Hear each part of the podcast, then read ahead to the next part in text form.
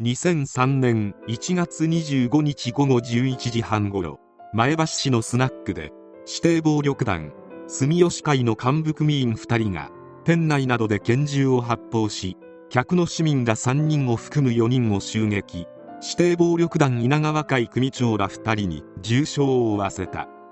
2004年2月に首謀者とされる矢野治と実行役とされる小日向正人が逮捕されもう一人の実行犯として指名手配されていた山田健一郎も同年5月に逮捕された。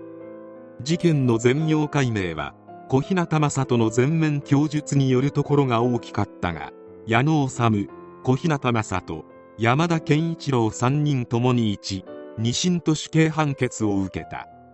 また銃乱射事件に巻き込まれ死亡した一般市民の男性の遺族が住吉会に使用者責任があるとしておよそ2億円の損害賠償を求めた訴訟で住吉会側は使用者責任を認めて深く遺憾の意を表すると謝罪した上で再発防止を約束遺族に9750万円を支払うことで和解が成立した。乱射事件は2001年8月前橋市の稲川会の幹部2人が東京都葛飾区で営まれた住吉会系幹部の通夜で襲撃した事件が発端とされる。住吉会の幹部の通夜に潜り込んでいた稲川会系組員の2人が住吉会会長の2人に向かって拳銃で発砲。2人とも死亡し住吉会によって確保された実行犯2人はその日のうちに警察の説得により引き渡され逮捕された。すぐに稲川会と住吉会のトップ会談が開かれ稲川会側は実行犯が所属していた大前田一家総長の絶縁大前田一家の取り潰しを提示して手打ちとなった。しかし警察が実行犯2人のみを起訴してその上まで捜査が伸びなかったため住吉会側に大きな不満が残る結果となってしまった。しかも絶縁処分を受けた大前田一家も地元で活動を続けていた。その不満を一手に引き受け大前田一家への返しを企てた人物こそ住吉会の矢野治であった。矢野は翌年2月に大前田一家の縄張りのある群馬県前橋市に配下の組員を派遣。組長宅に向けて拳銃を発砲。爆弾を仕掛けるなどの報復を企てた。しかしいずれも失敗に終わっている。2002年2月に日本医科大学附属病院で入院中の暴力団幹部が2人組の男たちに拳銃で襲撃され命を奪われる事件が発生した。被害者の暴力団幹部の男は前日豊島区の路上で数人の男に囲まれ拳銃で撃たれ重傷を負ったため病院に担ぎ込まれていた。そしてさらに息の根を止める指令を出した人物こそが矢野だった。泥沼の争いの中抗争は激化。とうとう関係のない一般市民が巻き添えになる事件が起きた。それが前橋スナック銃乱射事件である。犯行直前実行犯の小日向は矢野に電話をかけスナックに他の客がいますがどうしますかと相談した。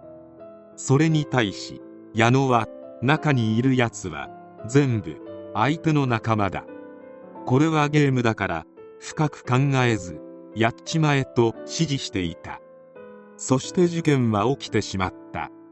小日向はフィリピンに逃亡したが捕まり最初は黙秘していたが警察官のトカゲの尻尾切りになるとの説得により矢野治の指示で実行したことを自供。矢野を逮捕するに至った。矢野そして実行犯の小日向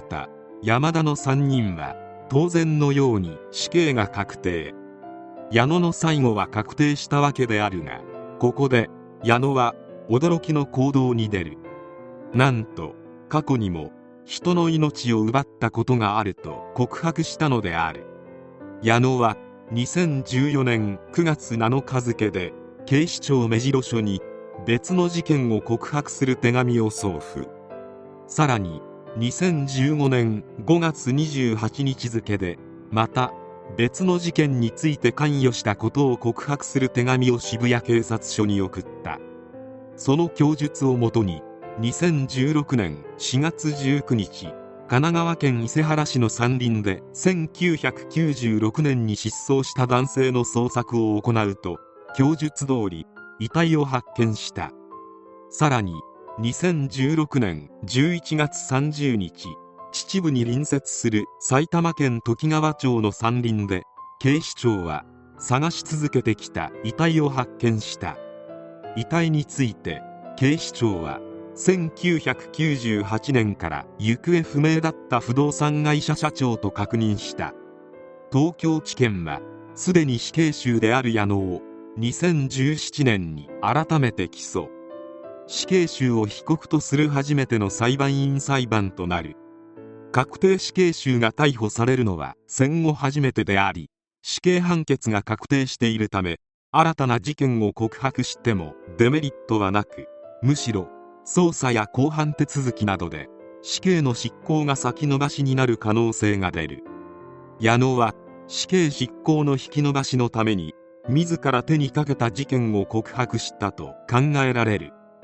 事件が新たに発覚するということは新たに裁判をするということ。それも被害者が2名もいるためかなりの時間を要する裁判になると考えられる。当然だがその間死刑の執行は停止される。また死刑囚になっては当然ながら外へ一歩も出ることはできない。捜査の過程で東京拘置所の外に出され執行前に外の風景を拝めると期待しているのではないか？との見方もあった。怖いのは矢野が告白したことにより事件が発覚したということだ。日本の行方不明者は届け出があるだけでも10万人近い。実際はもっと多くいるであろう。そのうちの何人が矢野のような人間に手にかけられいなくなっているのだろう。そしてそれは誰かの告白がなければ闇に葬られたままだったのだ。引き延ばしを図ったと思われる矢野であったがその目算は外れる。19年1月東京地裁は矢野の告白や公判での否認は死刑執行の引き延ばしが目的と指摘した上で証拠が乏しく犯行を認定できないと無罪判決を出す。検察も控訴せず裁判はすぐに終了してしまった。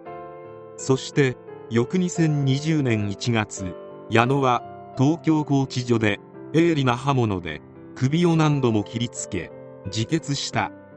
矢野はしのぎのためなら片木の命も奪う。保身のためには身内も口封じする。思い通りにならなかったら勝手に自決するとどこまでも自分本位な人間であった。矢野は人差し指と親指しか指が残っていなかったという。確定しているだけでも6人の命を奪っている矢野。もうこの世にいないため真相はわからないがこれだけのことをする人間。手にかけた人は他にもいるはずである。行方不明とされている人の中に矢野のようなヤクザに消された人間が何人いるのであろうか。恐ろしい話である。